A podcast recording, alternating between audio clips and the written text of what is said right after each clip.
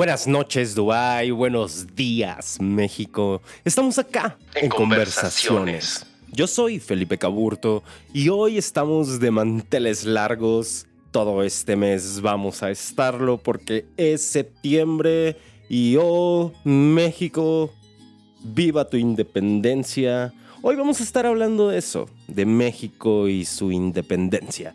¿Es realmente libre México? Principiamos. Me agarra la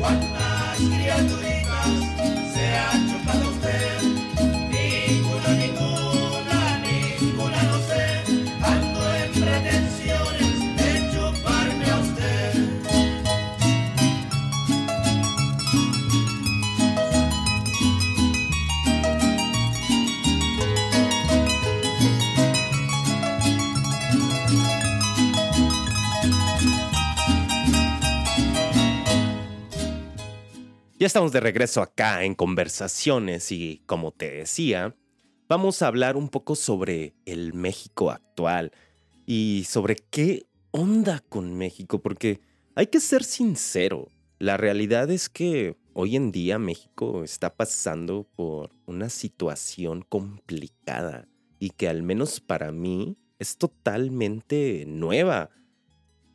Yo recuerdo la época en el 2009, 2010, acá en Jalapa y en México. Y sí, había inseguridad, había violencia, pero hoy en día hay una serie de circunstancias, de sincronicidades que eso, se sincronizaron en este año, en el 2020. Y me refiero a México porque es el país en donde vivo, es mi país. Pero a nivel mundial, a nivel globo terráqueo, también se está viviendo una situación incómoda que al menos a mí me pone a pensar. Y es cierto, antes del 2020 se estaba viviendo estas circunstancias incómodas, pero ahora agregándole esta situación del SARS, entonces tenemos una amalgama mucho más incómoda. Acá en México, en septiembre se celebra la independencia mexicana, conmemorando el 16 de septiembre de 1810, donde el padre Miguel Hidalgo y Costilla da el llamado grito de Dolores, donde se inicia la guerra de independencia y culmina 11 años después con la victoria del ejército trigarante ante el dominio español. Pero me ponía a pensar si en verdad hoy en día México es independiente o si han surgido nuevos opresores, nuevos conquistadores que han hecho de México un país oprimido. Y de ser así, si estos opresores son extranjeros, son países extranjeros o si en realidad son los mismos, somos los mismos mexicanos que estamos oprimiendo a México. Aparte de esto, este año es uno súper absurdo, es un año surrealista.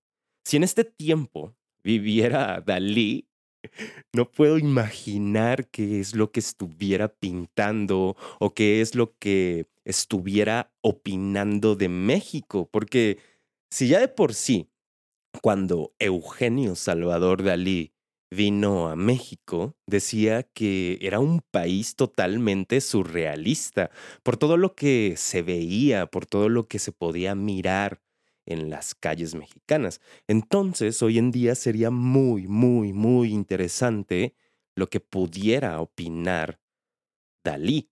En ese sentido, estamos pasando por una situación en la que la CNDH, la Comisión Nacional de los Derechos Humanos, está tomada por causas que hay que ponerse a pensar, hay que ponernos a pensar. El número de feminicidios acá en México está a la alza y pone en focos rojos a cualquier país, al país de México. Y desafortunadamente no hay un plan, no hay una estrategia para que paren o para que, por decirlo menos, disminuyan estos asesinatos de mujeres. Y no solo de mujeres, porque si revisamos los números, hace un par de años atrás existían cerca de 300 mil asesinatos, más de 70 mil desaparecidos, 873 fosas clandestinas. Hoy en día se le suman 53 mil asesinados entre hombres, mujeres y niños, más de 5 mil desaparecidos, masacres por todo el país, niños que mueren de cáncer por falta de medicamentos y las docenas de miles de muertes por la pandemia. Yo me pongo a pensar en el México en el que estoy viviendo y no me quiero ni imaginar en el México del futuro si seguimos así. Y no sé si un Viva México sea oportuno, en el sentido alegre de ese Viva, pero creo que sí es un Viva México en el sentido de que debe vivir, ¿sabes? En el sentido de apoyo, en el sentido de debe salir de esta shit en la que estamos metidos. Y yo sé que es posible porque México ha demostrado que es un país capaz de salir adelante de todo lo que ha pasado. Ha salido adelante. Y te digo, esto lo comento porque es el mes patrio y se supone que debo estar orgulloso de mi país, debo estar orgulloso de ser mexicano. Y sí, sí, sí, por una parte sí lo estoy, pero por otra también me siento engañado, traicionado, dolido por ver la situación actual en la que está México. Y esto me lleva a pensar en lo que estoy o no haciendo para hacer a un México nuevo.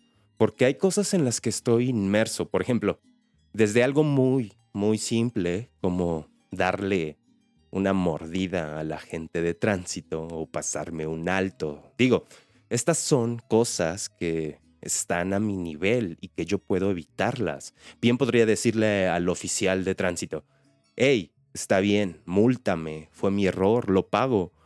Pero la corrupción está ahí, a ese nivel. Y no es justificación, pero hay muchas personas que sí están alzando la voz y que se manifiestan. Hay artistas que desde su lugar alzan la voz y creo que eso es lo que ayuda también a crear un México nuevo, crear puntos de vista, crear soluciones, sembrar semillas para hacer de este México un México diferente y poder hacer que sea contagioso. Si yo me sumo, si mi vecino se suma, si tú te sumas, podría crearse un conjunto de personas que poco a poco vaya expandiéndose. Y no quiero sonar utópico, pero podría ir aportando conciencia para hacer un cambio y que en realidad viva México. Yo soy Felipe Caburto, esto fue En Conversaciones. Nos vemos la próxima semana.